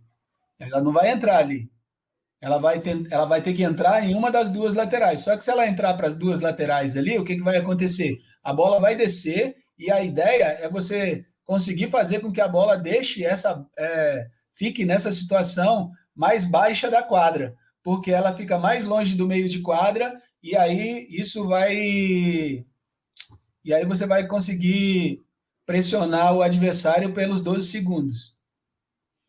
Essa é uma ideia do Y. E sempre lembrando ó, que, olha só, é, o jogador número 1 um e o jogador número 2, os dois mais rápidos, eles estão aqui em cima. Então, eles são os caras que, mesmo que a bola passe, a, a quantidade de força que o time vai ter para defender ainda essa, essa bola, ela é, um, é, é, muito maior. Se eu colocar o meu 2 e o meu jogador número 1 um na posição em que está o 4 e o 3, e colocar o 4 e o 3 na posição do 2 e do 1, eu não vou ter a mesma força de segunda, segunda defesa, entendeu?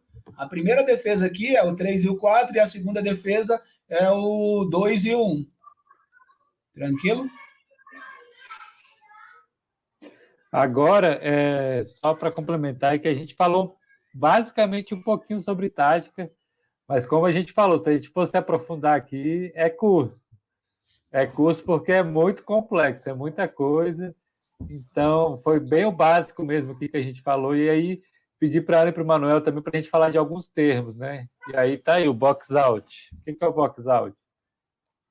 Box out eu e o Manuel a gente trouxe do basquete, na verdade, que é o que o Manuel falou lá no começo. É você conseguir pegar os conceitos de outras modalidades e trazer para você. E a gente usou o mesmo conceito. No basquete, quando a pessoa arremessa a bola para a cesta, o defensor tem que estar. Tá, o defensor ou os outros atletas ficam esperando a, a bola bater e voltar. Mas eles não esperam simplesmente a bola cair no chão. Eles esperam de uma forma que eles façam essa barreira. Então, entre ele, o outro jogador e a cesta, ele tem que estar no meio. A gente trouxe isso para o rugby, que é o box out. É eu conseguir estar entre a bola e o outro jogador. E isso mesmo se a bola não tem a ver só com a entrada da bola pelo inbounder. Se a bola já entrou, que é o que o Manuel a gente sempre falou, é, se a gente joga, algumas jogadas nossas tinham que estar fazendo box out o tempo inteiro, que é que a bola consiga ir progredindo sem que tenha alguém entre o primeiro jogador e o segundo. Então tem um jogador aqui e outro jogador aqui, né, é, do mesmo time, ótimo. Se tiver algum defensor no meio desses dois, já não é mais box-out. Então, a ideia do conceito do box-out é eu tenho que estar entre a bola e o meu defensor. Não posso deixar meu defensor tomar a minha frente, tomar, cortar essa, essa linha direta entre eu e a bola. Mais alguma é, coisa, então, Mano? Acho que era isso. É, não, então, só, é, então, só ilustrando isso que a Ana falou. É, o jogador 4 e o 3, o jogador número 1, está exatamente fazendo isso que a Ana falou. Ele está no meio desses dois aqui, ó. Está no meio do 4 e do 2. Então, ele não está num box out, entendeu? Ele não está conseguindo garantir um box out. Ele está numa situação em que ele não. É, que pode ser que a bola entre, mas ele vai estar tá numa situação ruim para soltar um passe e tal. E aí, aqui, o jogador número 3, a bolinha, jogador número 3, ele está garantindo que ele pode receber a, a bola em algum desses espaços mais baixos aqui. Ele criou tipo uma zona para receber essa bola. Então, por exemplo, o jogador número 2, ele pode soltar a bola um pouco mais no canto da jogada aqui e ele receber essa bola porque o jogador número 2 oposto, ele está por trás dessa jogada, certo? Ele está por trás dessa jogada. Então, ele garantiu isso. O que que o box out pra, o que, no que que ele vai ajudar bastante? O box out vai ajudar bastante na transição. Se o time ele tiver a consciência de que depois que ele levar o gol, ou depois que ele levar o, o é, depois que ele levar o gol, ele garantir essa, essa, esse posicionamento o mais rápido possível, a bola vai conseguir entrar em jogo com, com mais facilidade. Qual é, o, qual é o objetivo da defesa? É fazer com que a bola não entre em jogo com tanta tranquilidade. Mas se eu, se eu não consigo tomar algumas atitudes, né? Como fazer um box out, proteger um espaço onde eu quero receber a bola, fazer uma marcação é, na hora que eu estou indo atacar, defendendo na hora que eu. que é o mais difícil. Porque às vezes o atleta ele pensa bem assim, ó. A hora de defender é só de defender e a hora de atacar é só atacar. Só que não, eu preciso defender quando eu, quando eu estou atacando. Então, o box out ele faz exatamente isso. Eu estou defendendo o meu espaço, né? Na hora que eu estou atacando, para mim ter uma condição de receber a bola com uma condição melhor. E isso, né, não, isso daí não está em outro lugar do rugby, não. Isso foi um conceito que a gente usou para ajudar na, né, na, nas transições e tal, e nessa situação aí. Aí tem um mismatch aí agora que muita gente falou em vários episódios, vocês falaram aqui hoje também. Uhum. Então, e, e aí o mismatch. Quer falar, Ana? Não, pode falar. falar. E, então, aí o mismatch volta lá para o jogador número um, dois, três, né? Então, tipo, bem assim, ó. O mismatch, é, quando um time. É, é a troca, né? É uma troca. O mismatch é uma troca. Por exemplo, eu tenho um jogador 2 e eu consigo. E aí eu tenho o jogador número 2, e aliás, eu tenho o jogador, meu jogador número 3 e eu consigo fazer ele marcar o jogador número 2. Eu estou tendo um mismatch ali, né? Estou conseguindo. Com o jogador número 2, com o jogador número 3, eu estou conseguindo marcar o jogador número 2. E aí eu posso estar tá fazendo, eu estou fazendo um mismatch de é, habilidade. Certo? Fazendo um mismatch de habilidade. É, e eu, como eu, se eu estivesse eu... tendo uma. Desculpa, Regina. Eu como se estivesse tendo uma, uma vantagem. Então, se o meu atleta 3 está conseguindo marcar o 2, quer dizer que eu estou na vantagem. Um atleta com uma classificação funcional menor está marcando um atleta deles mais habilidoso. Então, hum. é como se eu estivesse economizando. Aí o meu 2, agora, ele vai estar tá mais forte em algum outro lugar. Esse mismatch de classificação e de habilidade, o objetivo é isso, é você conseguir uma vantagem. Exato. E eu, eu queria só dar o exemplo do basquete aí, porque também eu escuto muito mismatch nas transmissões de basquete, né? Que é quando tem lá o pivô, que é o cara mais alto do time, 2 metros e tanto, 2 metros e 15. E ele normalmente marca o pivô do, do, do time adversário, né? E aí o, o que, que o time que está atacando faz? Ele cria uma, desvanta um, um, uma desvantagem na, na, defesa que faz com que esse pivô marque o armador, por exemplo, que é o cara mais ágil do time. E aí o time do ataque criou um mismatch, né? porque tem um pivô que é um cara grande, que não tem agilidade, tendo que marcar um cara menor, assim, de 1,90m, que tem muito mais agilidade, e o cara na agilidade vai ganhando ele na defesa. É, e daí que veio o termo né, do, do business do basquete, que às vezes é visual muito por conta do tamanho. Uhum. Se o cara grande está marcando pequeno, é porque deu alguma coisa errada ali na defesa e, a, e o ataque está fazendo mismatch, né? É, então, no rugby a gente costuma, costuma, usar muito, por exemplo, quando a gente costuma usar muito o mismatch, por exemplo, é, o, nosso, o, meu, o nosso jogador número um, ele está sendo marcado pelos por dois caras lá mais forte do outro time, ou então ele está sendo marcado por três e está saindo numa situação de desvantagem e tal. E aí a gente pede para ele fazer o mismatch, que é o quê? A gente pede para ele procurar o jogador mais fraco do time lá. Então, por exemplo, eu peço o meu jogador número um para ir lá e marcar o jogador oposto, né? Jo, jo, é, não o oposto, um. Ir lá e marcar o jogador número quatro.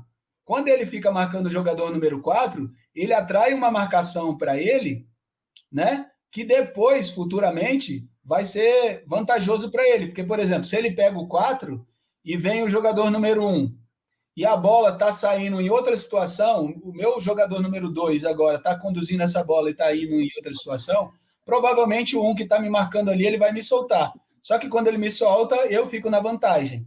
Então, tipo, essas trocas dentro da, da, da, esse, esse mismatch de essa situação é onde a gente usa mais para o rugby, né? Tipo, vamos marcar para o jogador número um, para o jogador número quatro, o jogador mais forte, ou alguém para o quatro, para o quatro não conseguir proteger o jogador número, número um.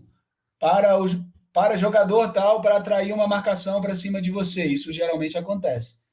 Porque é, quando o adversário vai montar o, o, teu. Quando ele vai montar o, o, o, plano de jogo dele lá, ele vai falar: ó, Fulano e Fulano vai marcar Ciclano. Só que se você. A marcação ali está muito pesada e você não consegue sair daquilo, uma das opções é você conseguir fazer essas trocas. Então, tipo, o técnico, algumas vezes vai. O técnico, se ele vê, ele vai sugerir isso, mas o próprio atleta, às vezes, vai procurar essa situação. Então, beleza, vou travar o, vou ficar com o jogador número 4 aqui. Se ninguém vir me marcar, eu estou livre e fiz um mismatch. É uma das situações mais clássicas, né, eu acho, que a gente usa aqui, né? Aí tem esse último aqui, Manelo. É, então, aí é tipo uma. É, ganhar consiste não impor, é, não, é, consistentemente não é por acaso. A preparação para cada jogo e treino é essencial. Saber sobre o seu oponente é muito importante, mas não tão importante quanto conhecer as habilidades dos seus próprios atletas. Os jogadores precisam de feedback do treinador. Feedback do treinador é, é, é aquilo que a gente. É, o, é, o, é a hora do, do, da resenha ali, de falar e tal, e o cara tem que ouvir e não, sei lá, não contestar aquilo de uma forma, não é uma discussão, entendeu? é um feedback que o cara viu, ó, vi você fazendo isso, vamos tentar mudar ou não, ou você está fazendo dessa forma. É assim que funciona. É, um treinador deve lembrar de elogiar os atletas e oferecer críticas construtivas. Críticas construtivas significa críticas. Pode ser que eu fale para você, pô, tu não tá treinando para caramba, o cara acha ruim. Tu não tá treinando nada, velho. Tu não tá correndo nada o cara acha ruim. E aí, tipo, o cara acha que aquilo ali não é né? Então, crítica, é, crítica, né? Pode ser, pode ser construtiva pelo cara que está falando, mas destrutiva para o cara que está ouvindo. Né? Depende do, da cabeça do, do, de quem receber, né? É, quando, quando entregue corretamente, quando tudo isso é entregue corretamente, as ferramentas é, transmitirão uma mensagem adequada preservando a autoestima do jogador. É só isso. Então, é, o, o processo de treinar, tipo, eu costumo dizer tipo que é o seguinte, velho. O jogo em si é o final de tudo. A gente falou de planejamento aqui, de como planeja e tal. Esse processo, ele é muito importante. Ele é muito mais importante do que o jogo final lá, do que a final do Campeonato Brasileiro, do que tudo ali é onde você colocou tudo isso que a gente falou em prática e outras coisas mais, muito mais do que isso, do dia a dia, as tuas lutas, as tuas, as tuas frustrações, tudo isso, para durante esse processo, ele é tão, ele é mais importante do que aquele jogo final. Então tem gente que não gosta de treinar, tem, e aí só gosta do jogo no, no final. E aí, velho, não, não, não passou por todo o processo que vai te levar aquilo ali. E o processo de aprendizado, é, é repetição. Repetição, repetição. No esporte é repetição. Se você quer ganhar músculo, vai ter que repetir. Se você quiser ganhar quer ser bom tecnicamente, vai ter que repetir. Entendeu? Não tem outra coisa. Fisiologicamente, o nosso corpo responde a estímulo. Se você não der o estímulo, ele não vai responder. Exatamente. Beleza? E aí, ó, os, os diagramas, todos os diagramas foram tirados do Blazer Sport, que é de 2004, Beleza? É isso. É, a gente tentou aqui falar, é, não falar muito, quer dizer, falar dos, de alguns termos é, de forma mais simples, só para dar uma ideia, assim, ó, até para pessoas tipo Luciano, que, ó, que deu um feedback. Caraca, todos que iniciam no esporte tinham que ter essa aula. É, estou no rugby desde 2016, mas estou aprendendo só agora. Imagina se eu tivesse isso desde o começo. Parabéns pela mas iniciativa. Se a gente tivesse. Se a é, gente tivesse. E, e a ideia foi essa daí, Luciano, é a gente mostrar um pouquinho do básico do rugby. E o básico ainda é muito mais do que isso que a gente falou. A gente falou um básico bem básico aqui, porque porque já temos já temos quase duas horas aqui de podcast, então imagina. É, o, o Christian aqui também, ó, show, parabéns, galera. aula muito top. Não foi bem uma aula, foi uma conversa, né? Uma, uma aula aí, ó. O Ana Emanuel, até o Luciano mandou mensagem aqui antes, perguntando quando é, quando é que vocês vão dar esse curso aí que ele quer se inscrever. Então, se agilize então, aí, porque vão ter pessoas interessadas aí para fazer o curso. Não, o curso de rugby a gente ainda não está na ideia. O que eu vou lançar é o curso de treinamento para lesado medular. Do rugby, a uhum. gente vai pegar as apostilas, organizar e lançar para a galera estudar as apostilas que a gente. Tudo isso que a gente falou tem nas apostilas. É, mas, a, gente mais tem, a gente tem o material da, de quando a gente era da seleção B, como que a gente trabalhou na seleção B, e tem o material de como que a gente trabalhou na seleção A. E aí tem muita coisa, é lógico, tem ataque, tem é, estudos de alguns times que a gente jogou contra quem a gente jogou, tem, tem, um, tem muita coisa, é, é muita coisa envolvida, e aí, tipo, né, isso aqui foi só uma, é meio que uma leitura simples, assim, só pra, de orelha, né? Só para você dar um gostinho para você ir atrás de mais coisas. Saber que tem outras pessoas que têm né, conhecimento disso, tem várias pessoas aí que. Né, e, e eu acho que eu acho que bem assim, nessa fase nova aí agora, tomara que a gente consiga.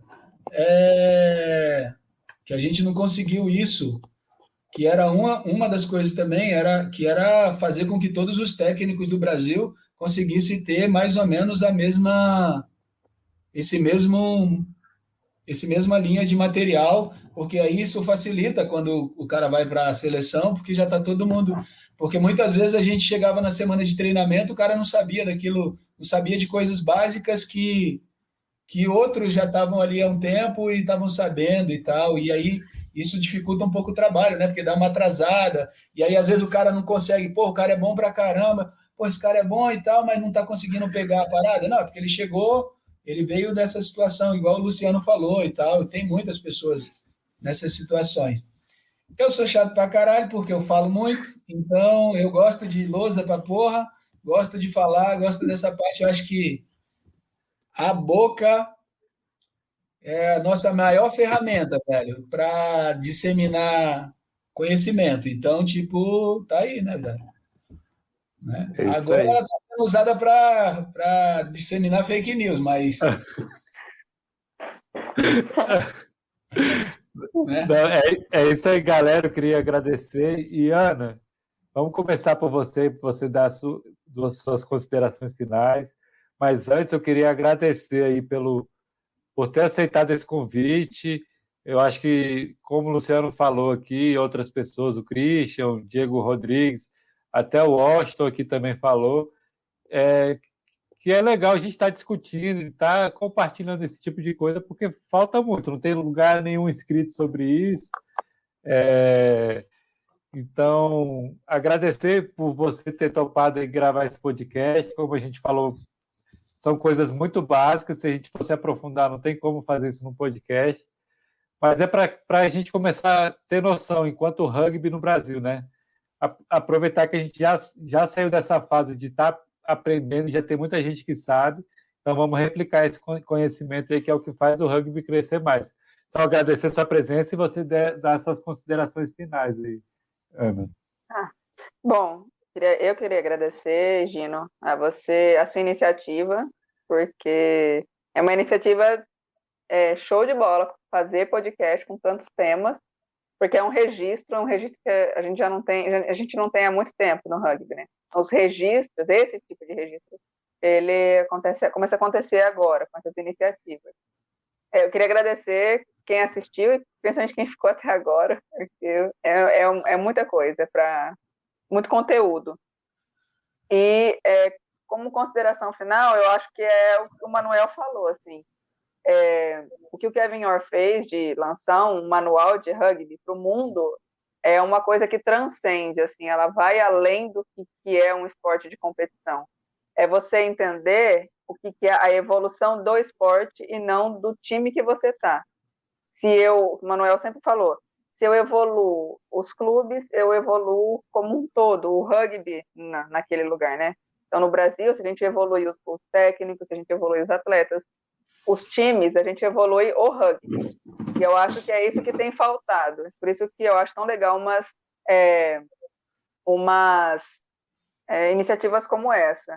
É, o que eu e o Manuel a gente fez nas apostilas foi o que a gente trabalha, o que a gente sabe, que consequentemente é o que a gente faz no nosso clube, e dá, ó, é isso aqui que a gente sabe. Ah, mas você está dando o que você faz no seu clube? É, porque não tem a ver só com o clube, tem a ver com tudo.